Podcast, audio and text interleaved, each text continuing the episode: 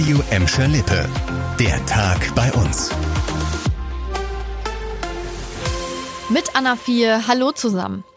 Der Autohersteller ZF will seinen Standort in Gelsenkirchen-Schalke Nord Ende nächsten Jahres schließen. Doch die Mitarbeiter wollen sich nicht unterkriegen lassen. Auf diese schlechten Nachrichten so kurz vor Weihnachten haben sie heute Morgen mit einer Betriebsversammlung reagiert. Mit Warnwesten und so Rasseln zum Drehen sind sie vom Werkstor in Schalke Nord zum Schalker Markt gepilgert.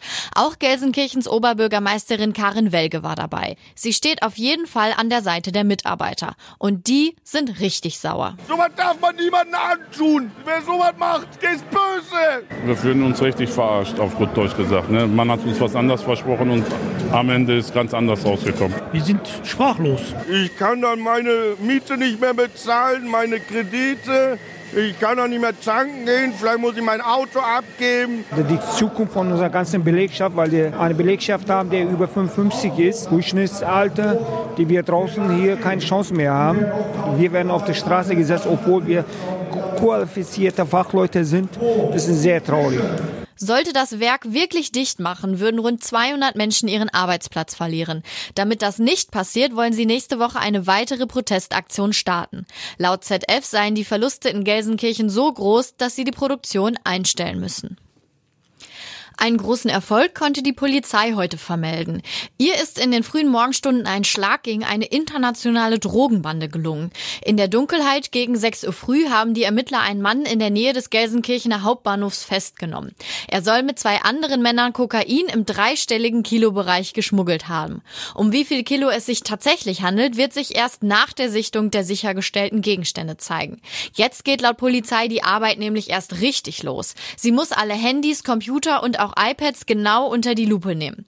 Dennoch können sie jetzt schon sagen, dass sich die monatelangen verdeckten Ermittlungen ausgezahlt haben. Wenn ihr über die Üchtingstraße in Gelsenkirchen-Schalke Nord fahren wollt, müsst ihr euch noch weiterhin gedulden. Die Straße kann nicht wie geplant am Freitag freigegeben werden. Das Wetter hat der Stadt mal wieder einen Strich durch die Rechnung gemacht. Wegen des ganzen Regens konnte der Asphalt nicht verlegt werden. Einen kleinen Lichtblick gibt es aber. Für die An- und Abreise zum Schalke-Spiel gegen Fürth am Freitag wird die Straße zumindest in eine Richtung wieder freigegeben. Die Straße war zu Beginn der Woche für die abschließenden Arbeiten noch einmal komplett gesperrt worden. Je nach Wetterlage könnt ihr frühestens ab Dienstag wieder über die Üchtingstraße fahren. Die Baustelle an der Üchtingstraße zieht sich schon seit fast zwei Jahren. Schneller soll es mit dem superschnellen Internet in Bottrop-Eigen gehen. Die Firma WestConnect will dort ihr Glasfasernetz ausbauen. Wenn ihr im Eigen ein Grundstück besitzt, könnt ihr euch den Anschluss noch bis Ende März kostenlos sichern. Danach müsst ihr bis zu 1500 Euro dafür zahlen. Mit Glasfaser surft ihr mit bis zu 1000 Mbit pro Sekunde.